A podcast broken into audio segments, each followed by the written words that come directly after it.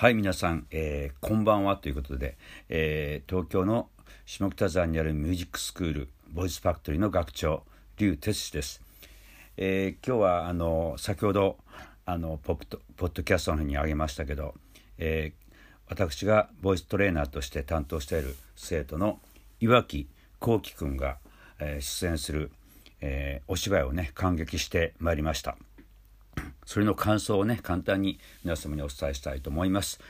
えー、本名は岩木幸喜君というんですけど、えー、役者名は幸喜というね、えー、名前で出演しておりました KOKI 大文字であの英語の、えー、アルファベットの綴りで KOKI 幸喜っていう名前でね出演してたんですけど あのお芝居はあの「銀河鉄道の夜」あの宮沢賢治のあの原作のものをですね、えーと、稲葉祐介さんという方が脚本をされてる、えー、お芝居だったんですけどなかなか独創的なあの今の若者風な感覚っていうんですかね。あの音楽もなんか全然僕たちが発想するものとは全然違う、えー、あのお芝居との音楽とのあの融合が、えー、なんかもうとにかく全然あのコンセプトが僕なんかの発想と違うなと、まあ、そういった意味ではまあ新鮮ではあったんですけど、まあ、一曲オリジナルもあってあのもちろんあの今時の、えー、若い世代の、えー、彼らが作る音楽だなっていうのは、えー、感じたんですけどまああのもう少したくさんあのオリジナルの曲をとかあの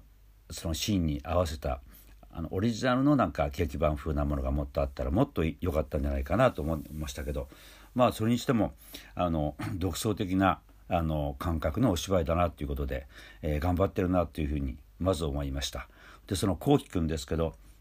その、えー、銀河鉄道の夜のジョバンニとカム・パネルラっていうんですか？その2人があのいろいろ対照的にいろいろあの演じながら物語が展開するしていくわけですけど、えー、カム・パネルラの方のね役を、まあ、割と準主役的な形で頑張っておりました。最初まあちょっとねまああの親のなんか あの目で見るっていうかちょっと心配だったんですけどちょっと最初声が出てないなとか声がちょっと細いんじゃないかなと、えー、いう感じをあの思いながらねあの見てたんですけどあのキャラクターとしてそのあの何ですか？そのカムパネルらの、えー、彼らなりにこう捉えたちょっとこう優しさのあるあのちょっと気の弱いと言いますかね。本当に優しいあその後の人間性をあの表すのには本当にあの彼らしくあの演技ができしてたなと、あまあ、終わって時には、まあうん、なかなかあの頑張ったなという感想を持ちました。まあでももう少し役と役者として幅を広げるならねもっとこうまだ勉強中なんですけど本当にあのお腹の底からあの大きい声を出すだけではないんですけどとにかく太くてお腹の底から声声が出る。でメリハリの効くあの表現力音量なんかねあの目指してもっともっと頑張りあっていくようにね僕もなんかこう見に行って逆に勉強になりました。あの彼にもっとこういうところを強調して、ね、指導していこうかなという思いがしました。まあ、本当に行ってよかったなという思いでおります。まあ、次回のレッスンの時にね彼にちゃんとありのままに僕は今感じたことをね伝えてまあまだ本当に若い青年ですからあのとてもあの好青年なんですよ実はあのあの明日まで公演があるということなのでもう、えー、急遽あのあの入れもし行ける方がいらっしゃったら後ほどリンクを貼っておきますのでまああの行けないとしてもあのこう今はねあの SNS というかいろいろこう出てますから一つリンクを貼っときあの置いときますから、えー、ぜひチェックしてみてください。ということですね今日はまあそんなあの生徒さんのお芝居を、えー、見に行ってまいりました。でいよいよ明日は、えー、1月2月16日明日の日曜日の午後2時から、えー、本校ボイスファクトの2階で、えー、リューテストークライブをいよいよ明日になりましたんでね、えー、ちょっとあの頑張って僕の思いを皆さんにお届けしたいと思いますので、えー、急遽駆けつけられる方がいらっしゃいましたらこのポッドキャストを聞いて、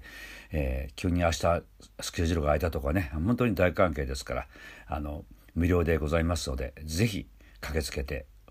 いただけると嬉しく思います。はいでは今日はまああの報告ということでお届けしました。それでは、えー、リューテスト部屋またお会いしましょう。はい、えー、一つあの訂正がございます。えー、お名前をあの岩瀬幸輝くんです。岩木幸輝くんと言いましたが、えー、正式には岩瀬岩に瀬戸内海の瀬岩瀬幸輝くんです。えー、訂正させていただきます。それでは失礼してます。竜鉄でした。はい皆さんこんにちは 始まりましたけどねあの東京の、えー、下北沢にあるミュージックスクールボイスファクトリーの学長竜哲です、えー、今日はですねいつもあの最近今年の去年の12月30日ぐらいからこのポッドキャストっていうのを始めましてもう 1, 1ヶ月余りになりますけど、えー、ずっとあの僕の音楽にまつわるエピソードとかねあとはそのボイトレのワンポイントレッスン的なものをずっとやってきましたけど今日はあの初めての試みなんですけど竜哲氏のトークイベントという形で、えー、皆さんにね僕が前今まで経験したきた中のちょっとでもね音楽をこれから目指してあのがん言ってらっしゃる皆さんに参考になればいいかなとは思っておりますので最後までよろしくお願いいたします。ということではいお願いします。えーまず、えー、そうですね音楽がまああの今実際あの今日の初めての方もいらっしゃいますけどボイトレを実はあのうちの本校の生徒さんもいらっしゃるというのがちょっと今あの分かった次第ですけど、えー、そうですね。僕自身が、えー、子供の頃から僕もすごく音楽が好きで皆さんもやっぱりそうですか？小さい頃からもう子供の頃から歌が大好きっていう人。そうだよね。今日来ていただいた方。僕もですね実はもう小学校いやもう本当物事物心がついた頃からよくお風呂で歌ってましたね。昔のお風呂ってねあの若い人は分かんないか分からないですけど僕なんか昭和時代のあの子供ですからあの三丁目の夕日という映画見ました？あの「オールウェイズ」という映画。あのはいまあ見た人見てない人。あのその時代のあの映画ですよ。あの東京オリンピックが開催された年のあのその昭和なんですけどまさに僕が生まれた頃はね。あの映画の少年は僕僕なんです。というか、僕と同い年の少年だったんですよ。竹内なんとかモーターズという映画の主人公の息子があの昭和昭和何年ですかね。東京タワーができできたのが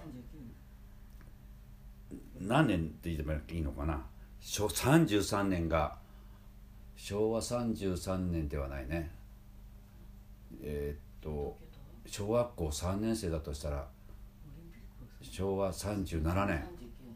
で39年が東京オリンピックあったんですよ。はい。まああの生まれてない人はね わからないと思いますけどとにかく小さい頃から歌が好きで僕も。でお風呂に入るとねよく歌っててその当時ね「バラが咲いたバラが咲いた真っ赤なバラが」って知らないかな？知ってる人？あ知ってよかった。知らない方もいらっしゃいますね。生まれてない人は知らない。いや生まれてる生まれてない関係なくこれは確かマイク・マキという方があのフォークソングの走りの頃のあの歌ですけどよくね歌っててであの僕にはあの兄弟が姉と弟が3人兄弟なんですけどよく弟と一緒にお風呂入ったんですけどね。そしてあのその曲はね「バラが咲いたバラが咲いた真っ赤」そういうベルなんだけどコーラスがね「バラが咲いたバラが咲いた真っ赤なバラが」というそうするとハモるんです綺麗に。それをね弟と一緒に歌うわけです。弟はメロディーしか知らないから。で1回目は一緒にユニゾンで一緒に歌うわけですね。で今度僕があじゃあもう一回一緒に歌う僕がコーラス行くぞってもう子供の頃だったら自分なりにコーラスっていうのが感覚はあったような気がするんですけどで一緒に「バラが咲いた」まで一緒に歌って弟とで次メロディー弟はメロディーのつもりで歌いはってるけど僕はその下のパートを歌うと弟はもう要するにあの音が取れなくなっちゃって歌が歌えなくなったんですよ。というそれ音感っていうのかな。まあ今でも皆さんコーラスとかね自分なりにメロディーがあったらすぐサウンドをパッとこうつけるっていうのが慣れればもちろん勉強していくと分かってくるんだし来ると思いますしあの来るわけですよ。本当に楽器をやりながらやあの弾いてると歌うとあこのメロディーに対してこういうコーラスがいいなっていうのはあの勉強してると皆さんは分かってらしゃると思い思いますし分かってらっしゃると思うんですけどその子供の頃の僕自身もあのもう本当に感覚だけでやったんですけどまあ自分は分かってたつもり。でも弟はあの姉と弟は度が度がつくらいの音痴だったんですね。だからまあ僕自身はあの音楽が本当にひょっとしたらもうど同音痴だとしたら音楽今やってなかったはずなんだけど親父とおふくろがの中で親父は歌が大好きな人であのおふくろは小学校の先生をやったんですけどあのだから小学校の先生っていうとやっぱりオルガンぐらい弾けなくていけなかったらしくてその当時。教員免許で。一応オルガンを弾ける人だったんだけどおふくろはおもう「度がつくぐらい本人が言うぐらい「ド音痴なんだよ私は」って。で姉と弟がまあそういったあのおふくろのその影響を受けて。僕は親父のその音楽歌に関しては影響を受けたんだなっていうことでまあそそういうとこから始まったわけです。はい。まああのでさっき皆さんに聞いたように皆さんはとにかく音楽はまあ歌う限らずね聴くことも好きなんだと思いますけどで僕はずっとそれで、まあ、小学校の頃からずっと歌が好きでで僕の中で一番の人生でな何か何何回かその大切な出会いがあったわけですけどまあでも一番の出会いはあの中学2年生になった時にですねあの地元広島の修道中学高校っていうのがあったんです。でまああの一応地元では進学校なんですけどでも男子校です。とにかく男子校でもうあの今から思うといまだにその同級生とはねすごくあのなんて言うんだろうなすごくあの仲がいいっていうかいまだに同級生と集まりはすごくね大切にしてるしあの同級会が毎年ね東京とか広島でもあるんですけどで中学2年生の時にあの後にデビューするアイドっていうバンドで浜田省吾君たちとデビューするんですけどその何よりも原点だと僕は思うんだけど銚子寛治君っていうね彼が同じ中学2年生の時に同じクラスになってでまあ皆さんもそういうね学生時代とかあると思うんですけどイメージこうしてもらえると自分と重ねてもらうと嬉しいんだけどホームルームの時間があってあの2年生になった時に毎朝8時半ぐらいの時に自己紹介4月に始まった新学期始まった始まったら授業の前にね50音順でこう自己紹介をあのもう本当23分が5分弱で僕はなんとかでなんとか音楽がビートルズが好きでとか言って長子キャンチ君がそこで話したんですね。だから僕は山崎あの理由って今言いますけどその話はまた長くなるんですけどももともとは山崎哲司っていうんですけど僕はだから50音だからまだまだ後半なんですけどその常識が真ん中ぐらいだけどそういう話をしてそれでもうね「あビートルズ好きなんだ彼は」とかそこでもうそのホールモールの終わった後すぐ僕は彼に駆け寄って「ねビートルズ好きなの?」とこから全てが始まった気がするんです。僕の人生もですですけどね。本当にもうそれでまあ彼もよく言いますけどその当時ビートルズは好きだけでもうすごい仲のいい友達になれたんですよ。確かにそういうでもまあビートルズに限らずね音楽好きな仲間と会うとなんかいろんな大切な人がきっと皆さんにもそういう音楽を通した仲間がきっといると思うんですけど一人二人。僕はその銚子寛治君という人と出会ってそれで音楽の本当に虜っていうかビートルズも素晴らしかったしあのいろんなその彼との出会いからいろんな人と出会いがその以後たくさん大切な人に出会ってきてでまあ今のこの業界で気が付いたらですね今年でアイドっていうバンドでデビューして45年になるんですよ。何歳でしょう僕は一体ね。なんか化石みたいですけど45年。デビューして45年ってことは何歳なんだっていうぐらいの話なんだけどでまあ後でちょっと告知させてもらいますけどその、まあ、節目の年なのであの、えー、45周年記念ライブをね今年やります。何回か。ぜひあのお時間があったらね皆さんにも駆けつけていただきたいと思いますけど。でまあでまあそのこの業界に入ったからのことの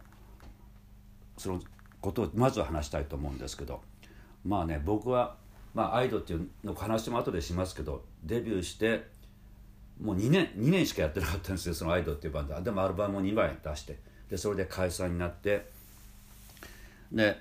まあ、浜田省吾君はソロになって現代に至るわけです。で残りのメンバーも長子幹事っていう人は彼は人っていうか彼はですね あの僕の親友で長子幹事君はいまだに浜田省吾君のツアーでギターとコーラスで頑張ってるし。でもう一人の、えー、高橋信彦君っていうのはそのローランドスカイのあのスピッツとか言いますけどね斎藤和義さんとかいるローダンス会の社長になってずっと音楽協会でやってます。でもう一人の青山徹君っていうのはもうやっぱりギタリストとしてはねもう一世風靡っていうかもうスタジオミュージシャンとしても、まあ、いろんな方をねやあの吉田拓郎さんから始めて竹内まりやさんだっけ原田真二とかまあすごいか僕は全然あのもっともっと詳しい人いると思いますけど、まあ、一世風靡して頑張って今ちょっとあの姫路の方におりますけど、まあ、みんなそうして音楽をあのねそのそれ以後もそれなりにみんな頑張って続けてきてるわけですけど僕はそれを解散後はですねしばらくちょっとねあの山崎哲司はどこ行ったんだって言われたこともあるぐらい売れない時期もあったんです実は。あのそのデビューしていきなり本当に R−1 も一応メジャーデビューしたわけだけど何にも勉強してきてなかったんですよまあ他のメンバーもみんなそうですけどねたまたま青山徹君っていうのは天才的な人だったんですねでネムの音楽院というところにやっぱり本人はもう音楽で身を立てたいと思ったからやっぱり勉強しに行くぐらいあのあれだったけど僕たちはそれ以外のメンバーはとにかくそのさっき言ったお話だった広島から東京に出てくるなんてねその当時はもう夢のまた夢みたいな感じだったんですね。あの中学2年生の時にあの武道館にビートルズが来ましたけどそれも実家の広島でテレビがねその当時も白黒だったんですよ。でそれをテレビの前でかじりついて見てたけど武道館に行きたかったけど全然あの広島から武道館に見に行けるような時代ではなかったっていうかあの新幹線も通ってなかったしねその当時はまだ。岡山まで来たのもだいぶ経ってからですからね。あのであの東京にあの出てくる時も大学にとにかく受からないとあの東京に出てこれないような音楽やるから俺まあでも矢沢永吉さんはそんなもっと骨っぽい感じ話があるけどね。矢沢さん矢沢さんはもうとにかく裸一貫なんか東京までとか横浜で降りたとか言うけどそういうすごい方もいるけど僕らはとにかくあの音楽やりたかったんだけどなかなかそれですぐデビューするとかそういうことなんてあの叶わない時代だってみんなとにかく大学にとにかく僕は一浪して浜田君も一浪してたね。ああと他のメンバーは高橋君とか長子君は現役であのすぐ大学に入ってでも 1, 1年後に東京ででみんながあの集まってじゃあデビューに向けて頑張ったんですけどその話はちょっとまた後ほどするとしてであのみんな青山君以外はそんな勉強してなかったんですとにかく。あの音楽の勉強全く。譜面も読めなかったですね。コードがちょっと分かるぐらい。そういう人結構今でもたくさんいらっしゃると思うけど a マイナーとか適当にギターでこうコピーはしてたんですね。いろんなねあその当時いろんな人の。でもコードが分かるぐらいで譜面の書き方読み方あのもちろんクラシックじゃないからクラシックの人みたいなあんな真っ黒の譜面をその読むとかっていうんじゃなくて本当のプロのミュージシャンが書くバスターリズムっていう譜面があるんですけどね。それをそれさえも知らなかったし書けなかったんですけど。でだからデビューがもう2年で終わっちゃったからその以後ね何回かあの声がかかったかかりました。いろんなとこから「あの山崎さんあのレコーディングお願いします」とかいろんなね。まあいいことばっかりじゃなくて僕のちょっとね苦い経験もお話しするとねあの間解散解散した以後あの今でも皆さんご存知のイルカっているでしょ？あの名残雪を歌ったイルカさん。その彼女からもあのえっ、ー、と渋谷公会堂だったな。あのラライブのそれも文化放送の公開録音だったんですよ。ほいでねそれでまあリハーサルは12回やったと思うんだけどほいでだって譜面もよくまだ読めてなかったんです実は。でもでも仕事来て断れないし頑張ろうと思って頑張ったんですよ。だけどまあやらかしましたね。実は本番の時にね譜面のみんなだんだんダルセーニョがあってこうだ。それもね今から思うとダルセーニョ1コーダ1ダルセーニョ2コーダ2ダルセーニョ3コーダ3まであったと思うんですけど。まあ要するに本当にプロとして絶対あの絶対もうプロになったらこれは当然なんだけどねこうこうだからよく白書書いたりもするんですけど何の知識もないからでも分かったつもりでいたんですよ。こう一応何回もあのリアの音源も聞いて。だけど本番で見失ってしまってですね。ああもうすごくつらかったですよ。でやらかしたんですとにかく。だから勉強してなかったからですよね。全くそういうことをね。いきなりあの勉強してなかったそういう場にあの投げ出されてでも絶対頑張るんだと思ったんですけどまあでも挫折しましたね。で二度と来なかったですよ仕事が。当たり前だけどね。こんなことがあったりしたらあの僕の本当に黒歴黒歴史といいますかね。今日はあえて話してましたけど、えー、でまあ他にもシグナルとかねいろんないろんなとこからとにかくしばらくはあのいろんなレコーディングとかあったんですけどやっぱりねあの自分自身もあまだこれはやばいと思ってでたまにそういうレコーディングの仕事が来るともうアレンジャーのそのさっき言ったマスターリズムじゃなくてレコーディングの時にはそういうあのスタジオメンション用の譜面の書き方っていうのは3段階で実はあるんですね。そういうのをあのそういう機会があった時にでもちろん演奏する時にも一生懸命やるんだけどその終わったらあのこっちのレコーディングスタジオからこっちのコンソールの方に来てアレンジャーさんもいて、まあ、メンバーでこう聞くんですよ音あだうんあッ OK ですねとか言って、まあ、そういう仕切りのそんなプロのレコーディングの空間があるんですけどその時にねもうアレン音とアレンジャーさんの譜面の書き方も目を皿のようにしてねああそこかこうかこうかこうかもう一回で覚えたぐらいの記憶ありますよ。それってまあなんかだいぶ前になんかだいぶ前じゃないわ。あれも有名でね。クラシックの誰だっけ？あの有名な作曲家。シューベルトじゃなくてあのモーツァルトかなんかとにかくモーツァルトなんか教会で聴いた音楽を全部覚えてて譜面にバーッと書き下ろしたって話も聞いたことあるけどそれくらいなんかこうあの一時期もう真剣にやらなくちゃいけない時期っていうのがまああって当然って言えば当然だけど、まあ、僕のまあそんなことがあったことも皆さんに今後参考になってくれたらいい一つのあれですよね本当に。でまあそうこうしてるうちにえー、えー、っとですね20代のあのしばらくあれ後半の頃からその当時、まあ、いろんな人のつながりでアイドルのサンミュージックとかすっごくあの音楽が、まあ、サンミュージックっていうぐらいだけどアイドルのあのすっごい活発な時代だアイドルの中でもサンミュージックってすごくね勢いのあるあのプロダクションがあってそそのそちらになんか縁があってでいろんなもういろんな方今もつながりの方いますけど、え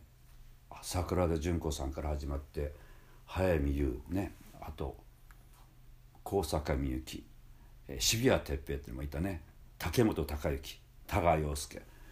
まあ、あそこら辺のその事務所の方たちはもう全員ツアーで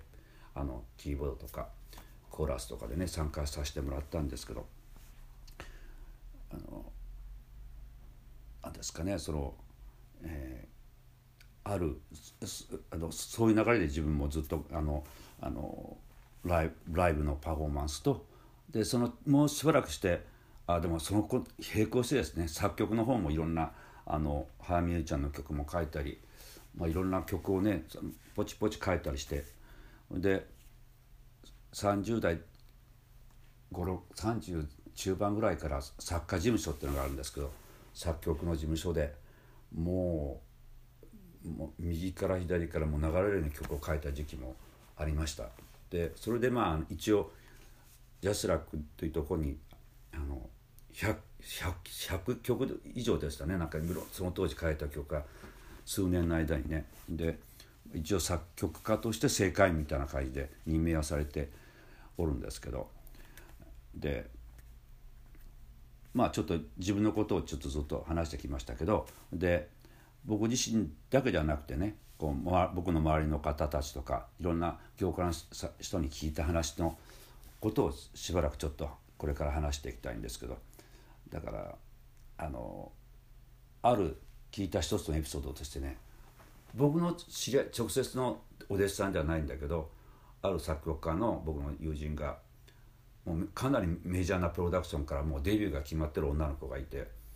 もうレコーディングも終わってでもそろそろあの何月かデビューだよっていう決まってたにもかかわらずねなんかでもその子はちょっとこれとこれこれがちょっとなんか変更したいなんかわがままじゃないんだけどちょっとこうにしたいしたいなとか言い方もあったのか知らないですけどね。そういうなんか要望を出したらもうその会社、まあ、社長もも含めてもう全てなくなったみたいなレビューがみたいな話も聞いたことありますよ。だからまあ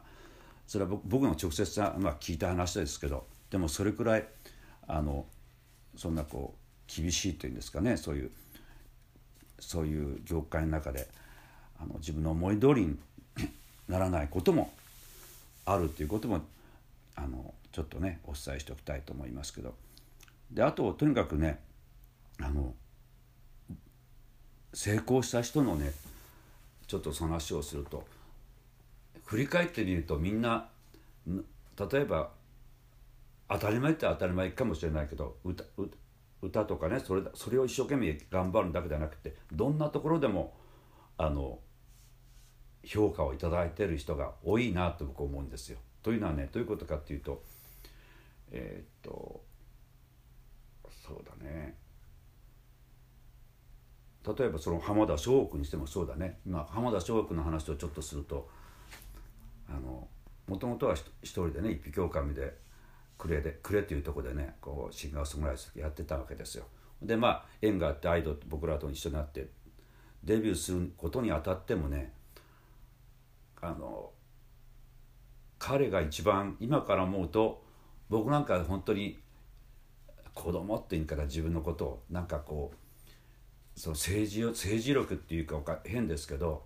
そのどうしたらデビューできるんだろうと彼は彼なりに考えてんでしょうね。でどうしてもなんとデビューできるために何をすればいいんだろうと考えた時に唯一あのその当時呉と広島フォーク村っていうのがあったんですけどそこのつながりでいくと吉田拓郎さんがデビューされて、まあ、村長さんの伊藤さんとか影山慶吾さんっていう方がねちょうどあの CBS ソニーの彼はディレクターじゃなかったんですよその時ね。でも CBS ソニーのなんかの反則かなんかで影山慶吾さんっていうかいらっしゃって。でもそのでもみんな仲間だからね拓郎さんとか伊藤伊藤さんとか。伊藤さんはエレクレコードっていうとこに関わってらっしゃって。で浜田君がとにかくずっとあの影山さんにずっとなんかパイプをつないであのデモテープできたから聞いてくれよ聞いてくれよとか言ってねずっとやったみたいです。僕は直接なんとなくは聞いてるし思ってるってもう具体的に彼はかなり頑張ったんだと思うんですよね。ででデモテープを広島のあの、まあ、広島に帰った時期があったんですけど NHK かなんかでタダで撮らせてもらってね。でその当時は一発撮りだったですよね。まあでとにかくそれを影山さんに送ってでいろんな人に聞いてもらってみたいな流れででまあとにかくあの影山さんも一肌脱いでくれてね本当にすごく頑張ってもらいましたよね今から思うと。だってあの当時のね東京音楽出版今のホリプロなんですけどホリプロに元は井上陽水さんとかいらっしゃった部署でねそこのすごい有名な川瀬さんっていうプロデューサーにあの僕らのあれをプッシュしてもらってででミキサーは吉野金日さんっていうまたその当時の日本の一番素晴らしい有名なミキサーの方なんですけどそういう方たちが全部あの僕らにかかっていただけるようにね。まあ僕らも曲がりなりにでもなんかあの評価をいただいたんだとは思うんですけどでもねそのそれただそれだけではなくてその影山さんを筆頭にいろんな人たちのおかげっていうのがすごくあったんだなと。ででもその一番大事なのはその浜田君もよく頑張ったんだろうなと思うんですね。でデビューがアイドルができて解散になったでしょ？でも解散になってその後彼はずっとあのきっとあの僕らよりも早くあのバンドメンバー抜けたんですねでソロになるでソロにあのなる時もきっともうホリプロにとか東京音楽出版っていうんですがトリプロに残るようにしっかりねこう自分がアピールしたんだと思うんですね。でイメージとして僕が見て覚えてるのはねめちゃくちゃあの曲をガンガン変えてたイメージがあるんですよ。とにかくどんなあのあの姿勢としてあのまずは自分がやりたいことをどんどん変えてきっと細かくは覚えてない僕は本人じゃないから分かんないけどきっとねホリプロの、まあ、川瀬さんはじめいろんな人に曲を聴かしたんだろうね。でおそらく川瀬さんだけじゃなくてホリプロの社長まできっと社長に説得してぜひソロでやらせてくださいって言ったんだと思います想像ですこれはね。でもそれくらいちょっともう大事なところを逃すもんかみたいないい意味でのねそういう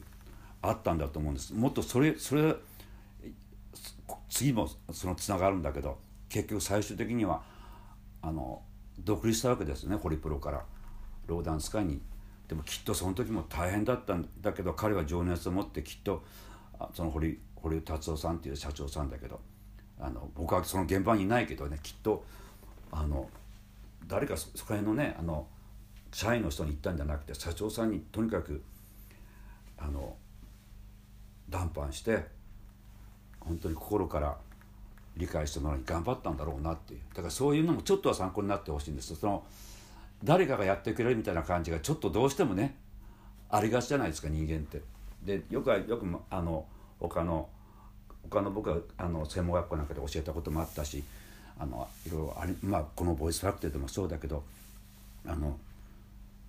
あるね一部の人やけど本当にここに入ったらあんなにプロモーションもしてくれるだななんとかであじゃあなんとかデビューできそできる可能性があるかもみたいななんかこうやってくれるんだみたいな感じの思う思いがちの人は結構いると思うんですよね。それをあの気持ちもわかるけどまずは自分から何がして自分はこんなに頑張ってる姿をアピールするでこの人は絶対大切な人だと思う人を逃さないっていうかねそういうのも参考にしてもらいたいし。というのはねちょっとそれもっと紐解くとね実はアイドが東京であのアイドのバンドを組んで東京であの学生時代あのリハーサルしたんですよ僕たちがあの浜田君とみんなでそれぞれの大学だけどあの月に1回ぐらいか2回しか集まれないんですねその当時バイトしてお金もそんなにないしでその当時スタジオもそんななかったの今みたいにリハーサルスタジオが。でそれであのなんだあの月に12回ぐらいずつあのやってたんだけどなかなかそれじゃうまくいかないねみたいな感じであの話は長くなるけど広島に一旦帰ったんですけどそのその当時学生時代の頃にねアルバイトをみんなしてたんですね。で長志君っていうのは人は新宿の今のに西口からあの西武新宿の方に行く。あの小田急ハルクと西武新宿に行く方の通りのちょっと左手のとこにねパインというね喫茶店があったんですよ。こんなね細いビルで4階ぐらいまであるような細いね喫茶店でそこでもう本当に僕はあの東京医科大学というとこに行ってましてよく新宿西新宿住んでたからよくねそこにあの彼がバイト終わる頃に行ってでどっかあ野方とか言った言ったのかな？野方彼の野方に住んだからね。でまあ本当にねあそういう喫茶店だからもう階段を行ったり来たりもう走り回ってこうね身を粉にして働いた姿は今でもよく覚えてるけど彼もだけどであとはあのアルバイトその浜田君と僕と高橋信彦君今のロースカの社長と3人であの道路の線引きっていうバイトがあったんですよ。道路のその横断歩道今でもあるじゃないですか。横断歩道の白いこう横断歩道とかあと道路のこう脇に黄色で駐車禁止とか駐停車禁止とかこう今もあると思うんだよね。路側路肩っていうかね。ここは車ちゃってもダメだよっていうそういうペンキで塗るバイトがその当時楽器を買おうと思ってねみんなで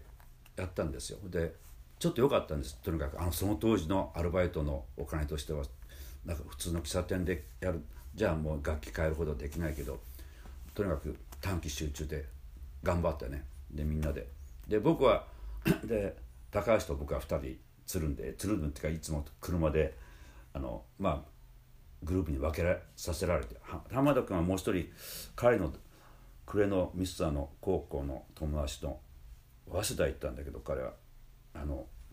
中原君って言ったかな？まあちょっと分からないんですけど名前忘れたけどその2人で2人で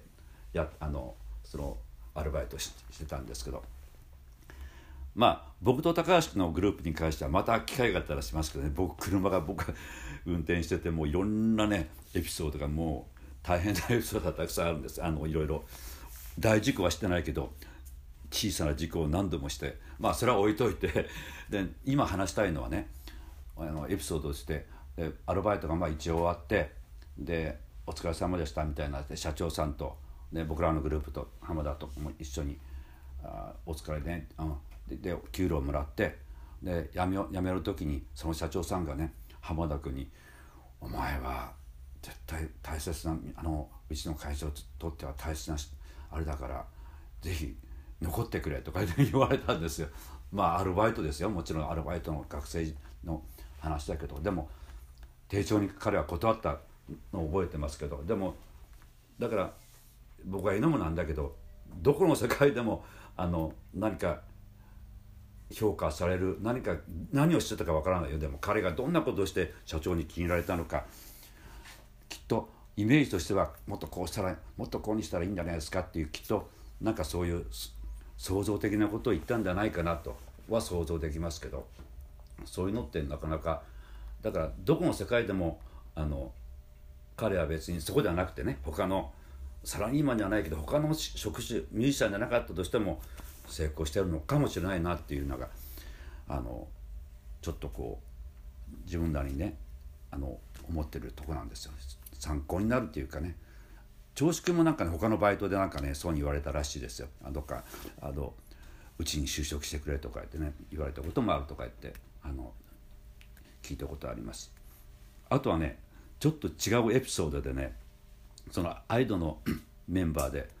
ギタリストの青山徹君っていうのがいて彼はまたすごい人なんですよ。あの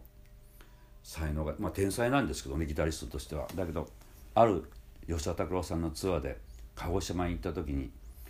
あのまあこれは本当にあの業界ではあの表に出てない話なんだけどある鹿児島で、打ち上げ会場で非常にあのちょっとこうトラブルがなったことがあったんです。その打ち上げ会場でねその地元の人とそのちょっと怖い筋の方たちもいらっしゃって。それでまあ大変なことがあったんですね。事件にはならなかったんですけどね。まあ終わって。で次の朝ホテルのロビーにあの朝みんな集まるんだけど拓郎さんとかみんなで。ほんならその怖い筋の人が来てるわけですよやばいとかいう感じになってねでなあのなんで来られたのかっていうことが後では僕は直接その場にいなかったんだけど聞いたらその方その方たちがね青山徹にね「お前は男気があるな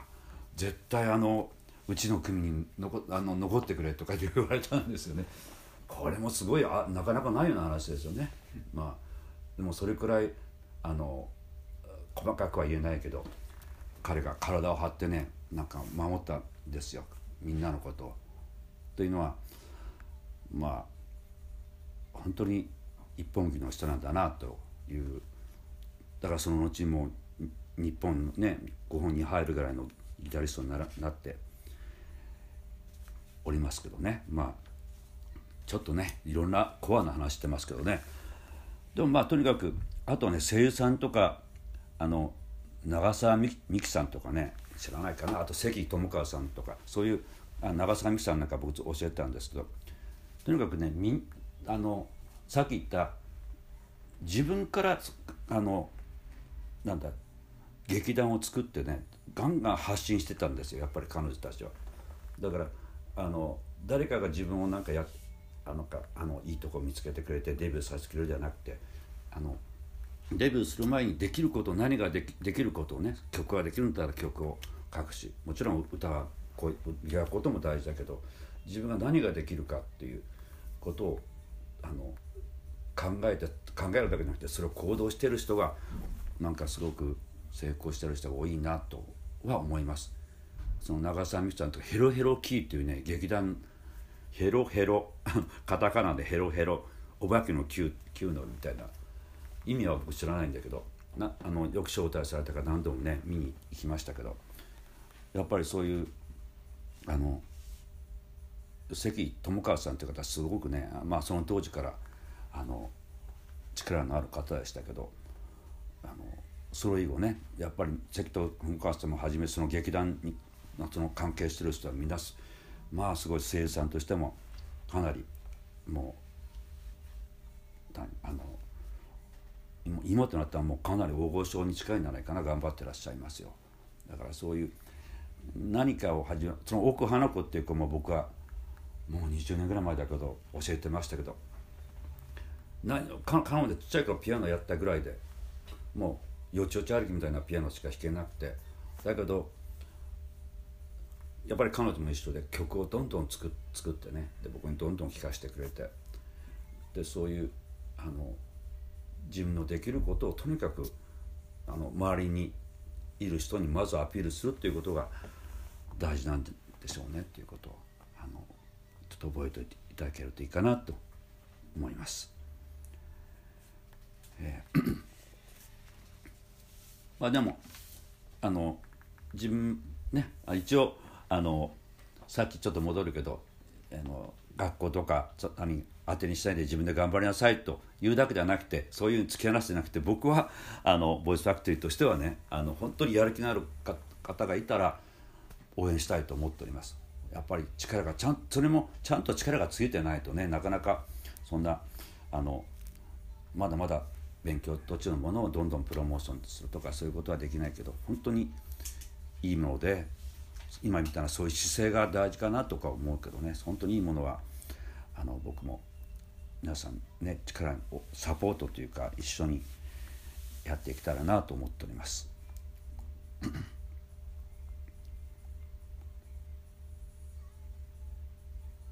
あとはね、うん、面白いって言ったらまあそのあとは諦めないというのも続けるっていうことも大事かなと僕思ったりもします。そういうまあ僕もずっと続けてるんですけどね僕の場合そんなに大メジャーではないしそうですけどでも続けてられるっていうことがすごい実はありがたいことなんだなっていうのを今も今更にもって僕を感じます。でかそれも大事だけど続けてるうちに少しずつ少しずつだけどねあの自分のことはあんまりわからないはずなんだけどでも10年ごとぐらいかな。ああんなことできなかったのがちょっとできるようになったなとかね。10年やったらね えー、何そんな先のことなんてと思うかもしれないけど。だってさっき言ったように45年っていうかもう中学 と時から考えたら50年以上だね。なんだから10年ごとにねあ分か分かったことがあるんです。あの分かったことっていうかああ続けてる中であこういうことができるようになったなとかね。だって例えばビブラートにしても最初からビブラートかけようなんて思ってもなかったしあのあんまりかけてなかったしね実際。でビブラートがいいはいいっていうか悪いとかじゃないんですよ。でもあのビブラートもかけられるようなあのなった方がいいなといつか自分で思ったんですよね。そうやって意識してるとで自分でビブラートをかけられるようになる。でビブラートがかけるようになるとそのガーンあの拳っていうかねあの何でしたっけそのマライア・キャリーとかリザーンド・ブルースの難しいあの表現力ってあるじゃないですか。そういうのもねできるようになってくるんです。いきなりそういうのをコピーしようと思ってもできないと思うんだけどそういうこととかまあとにかく10年節目でねあなんだあこういうことできるようになったなと。そうなの面白いなと僕振り返って。ただちょっとオチがあるんだけど最近ちょっとだけねあの年齢的にちょっとあのせっかくここまで来たのがちょっとこう 斜めにねあの声量がちょっとロングトーンがちょっと短くなったなとかね。それはまあこれからもそれとの戦いまあスポーツ選手でもみんなそうじゃないですか。もうある程度なって。やっぱりベストのとこまで行ってそれをキープすることも大変だけど。そんなあの思いもあるけど。でも皆さんはこれからだから。あの努力して続ければ少しずつね自分こうこうになりたいってさっきの生き様もだけどこうこういう歌いができるようになりたいっていう思いがあったら近づくんですよね絶対。あとあとはまあこれも月並みだけどあの習うばっかりじゃなくてライブをしてさっき言った僕みたいに失敗したら失敗したらもうねもうショックでもう二度とああいう失敗したくないぞと思った思った瞬間に成長してるんだと思うんですよね。だってもう譜面絶対読めるようにするぞと思うし二度とああいう譜面が読めなくてあどこ行ったみたいなことにならななるのは嫌だからと思った瞬間まあ勉強してるしそういうことを繰り返せなくなったことがまず成長につながるしねだからよく言われることでと失敗を全然失敗こそ成功に近道っていうかつながる道だと思いますね。でそういった意味でね諦めないっていうとこでね僕あの僕自身もだけど僕の、ね、仲間でねえっ、とまあ世代がもう全然皆さんにも上で50から60ぐらいの人だけどだけど例えばあと20年ぐらいあの前にね井上一っていう人と大塚秀樹という人と僕と3人で D クエストっていうねある音楽ミュージシャンと役者っていうかあの新しいなんかそういう創造性のあるなんかものを作ろうよって言って始めたんですけどであの井上一っていう方はですねえー、っとまあ役者志望なんだけどあの YK 事務所って言ったら分かるかな？役所工事事務所っていうと役所工事さんって分かるです？よ役所のねあの役者さんの。そこのまあ一番の黒株っていうか人のあの役者さんなんだけど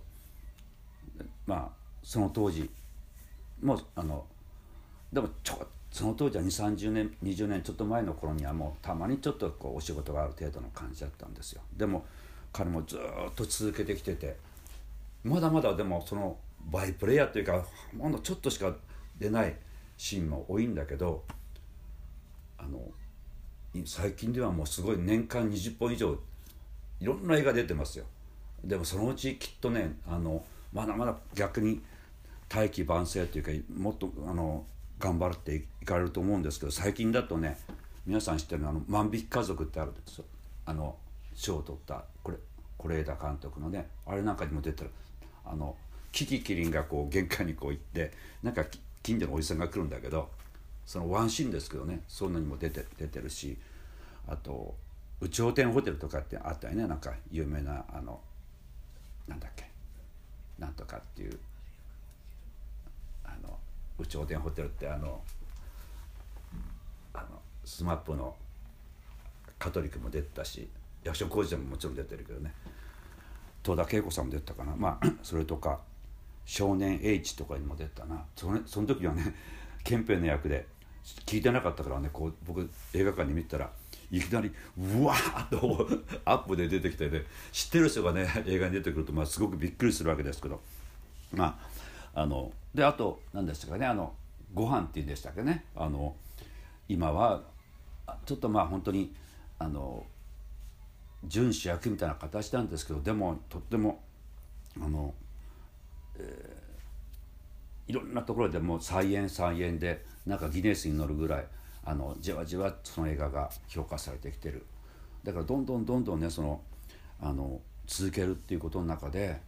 あので大事な事務所大事な事務所は絶対もうに逃さないぞっていう感じは大事なんだと思うんですね。この事務所っていうかその社長さんであったりそのこの人と思う人を見つけることも大事だよねと思います。でその方もそうだしあとはそのもう一人の大塚秀樹さんっていうのはまあシンガーソングライターの方なんだけどなんかずっとキーボードとピアノとコーラスずっとサポートしてきたんですけどあのなんだしばらくずっと、まあ、今もシンガーソングライターで一人で精力的に頑張ってらっしゃいますけど一昨年ぐらいまでね10年以上みんな知らないかも分かんないけどね日本日本のコーラスグループとしてはもう金字塔というかもうまあ知るするを知るあのコーラスグループなんですけどディデュークエーセスってね聞いたことないけど デュークエーセスってまああるんです。あったんです。ただまあ一昨年ぐらいに解散になったんですけどでもそこのデュークエーセスのトップテナーにもう10年以上ですねずっと彼は抜擢されてですからまあ一応もうすごいキャリアとしてもねすごいあのあの方です。でで今は一人でもまた解散になったから一人でもずっとやってますけどでねそういう中で僕思うんだけど実はね井上一さんとは早見優で僕はツアーをずっとやった時にもうだいぶ前なんだけどね1980年代だと思うけど、えー、ブロードウェイのミュージカルで「グリース」というあのオリビア・ニュートン・ジョンとジョン・トラボルタのジョン・トラボルタのあのあのミュージカルがあったそれを日本でね大林典彦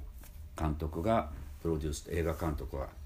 プロデュースっていうか監督であの日本全国でこう公演をやったんですね。でその時にまあミュージシャンは僕はあのミュージシャンもこの櫓みたいなのを組んでステージ上でこ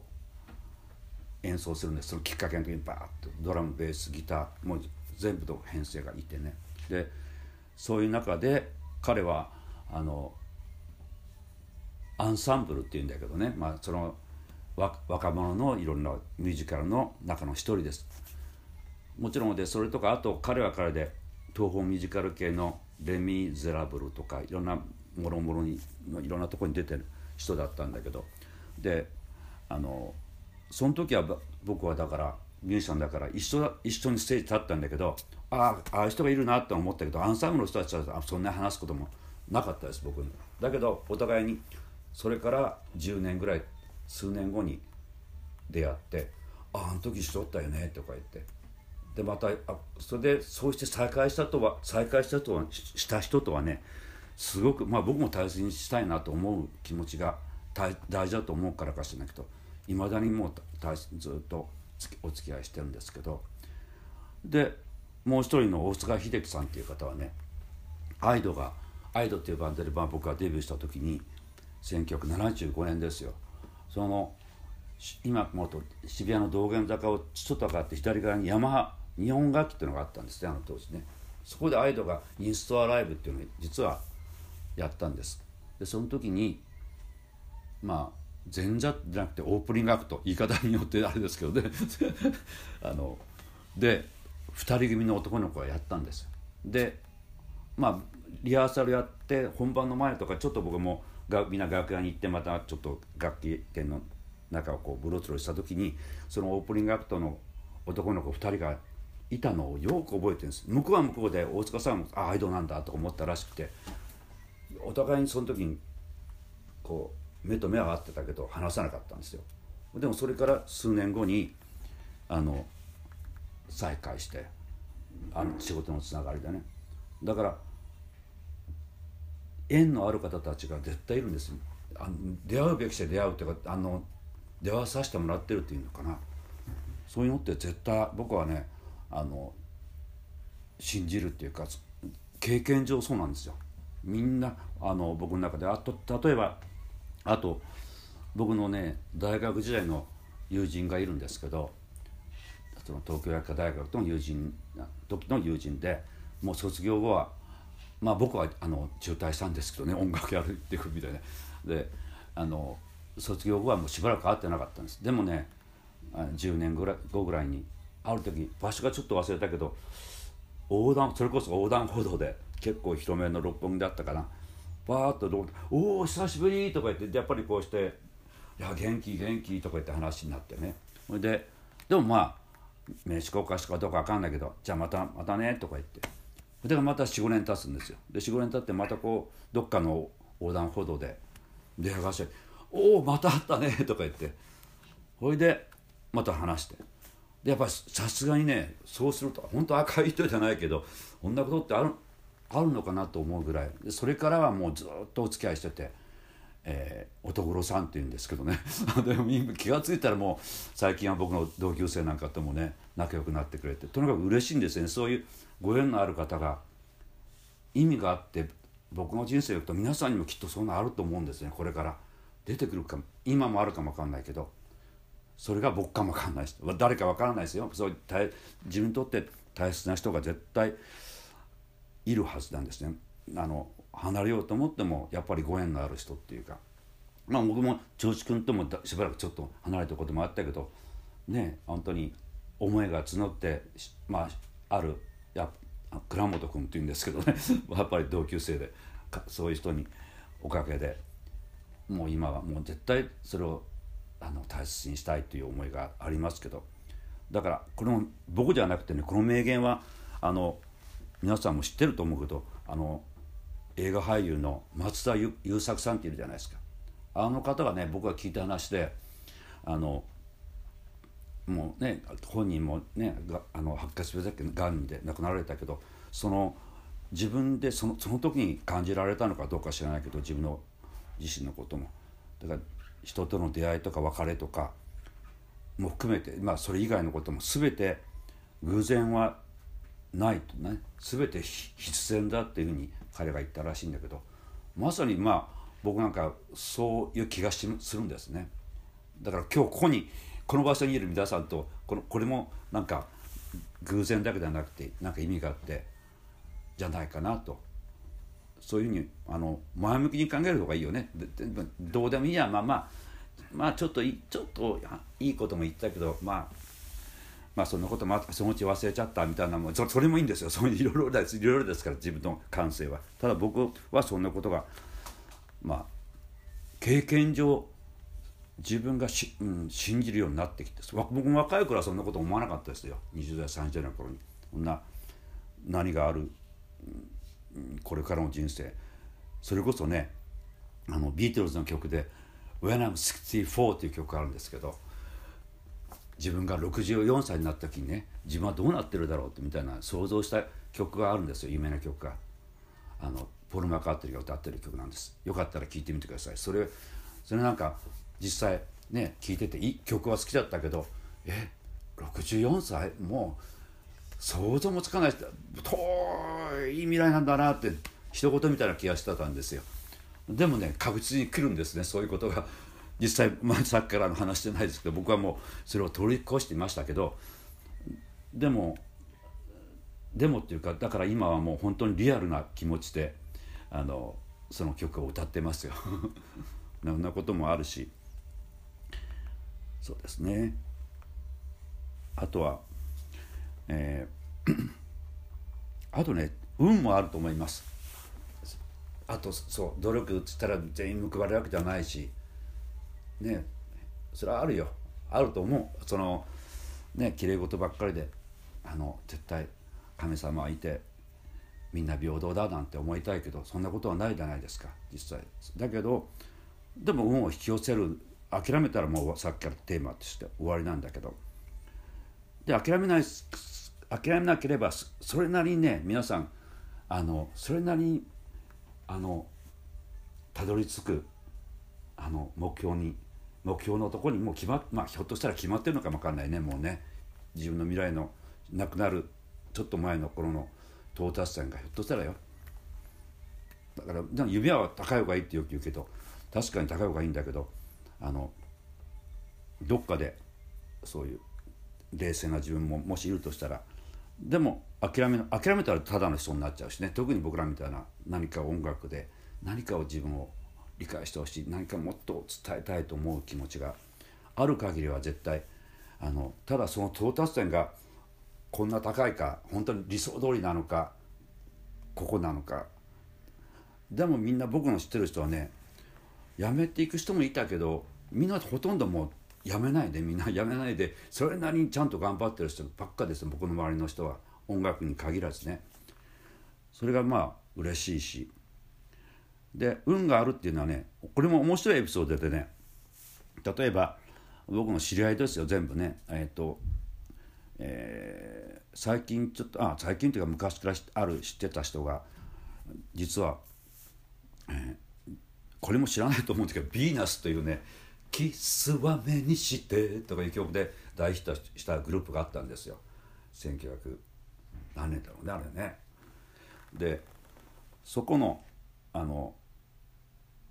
バンドの、えー、と初代のボーカル男性だったんですけどね。でその方と。で2代目はなんかツツインボーカルみたいな男性だったらしいんです。でその方両方ともすごいご縁であの別々なんだけど僕知ってるんですけどねその一人の方は まあもうこのボイスファクトリーのもう20年ぐらい前かなある人のつながりであの音楽の事務所の社長さんなんですけどその方は。で仮ボーカルっていうかいろんなその当時ものすごくねカラ通信カラオケっていうのがすごい流行った時期があってそこのそれをあの制作する会社でうちの生徒さんを仮ボーカル勉強も兼ねてねギャラもちゃんと出るお仕事で派遣してたりしたんですけど。でで最近またこう会うようになってその当時はただお仕事もつながりあったんですけどいろいろ話してるとヴィーナスのあの初代のボーカルだったんだよって。でで2代目のボーカルの人はまた違う人のご縁でね最近知り合って。であのこうつながっちゃって。それでそのヴィーナスの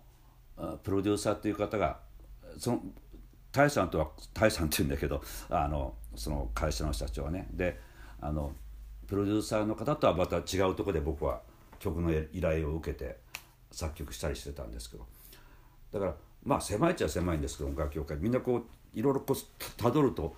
あの全部つながってるみたいになっちゃってね。だからいつか僕はあの竜哲司の音楽なんかつながりみたいなこう作ったら面白いかなと思って。だ僕自分だけが思ってるだけかも分かんないけどね。こういろんな人とぜこうねああなんだこのこうなってんだ。あでもこの人とこの人つながったみたいなね。まああるかもしれません。でもうね大詰めになりますけどそのヴィーナスってそのバンドがね彼ら辞めた後にその女の子がボーカルを買ってら「キスは目に知ってたらドーンともうドカーンと売れちゃったんですよね。そういうこともあるんですよ。要するにねまあもう一つはねサーカスというバンドがいたんですバンドっていうかこれもコーラスグループ。あの女性2人と男性2人の今でもあんまり出なくなったけどいるはずですよ。サーカスってコーラスグループです。あのいろいろディナーショーとかいろんなとこでやってはいまだにすごくあのプロとして活動されてると思うんですけどその一人は加納なんとかさんって言ってねやっぱり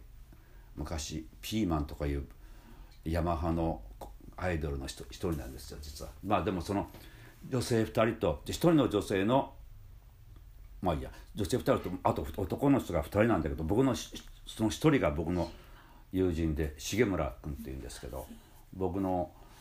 まあねアイドっていうバンドをちょっとねあの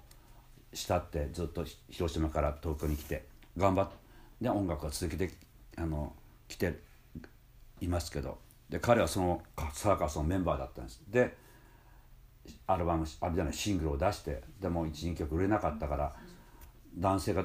辞めてそのコーラスの1人の方の親戚なのかな甥っ子かなんか2人起用してダッと出したらミスターサマータイムとか言ってねすごい有名な曲なんですけど大ヒットしただったんですね。だからそういうことはあることはあります。ただねその重村君はその後あのまあ加谷さん以後は、まあ、自分でもソロで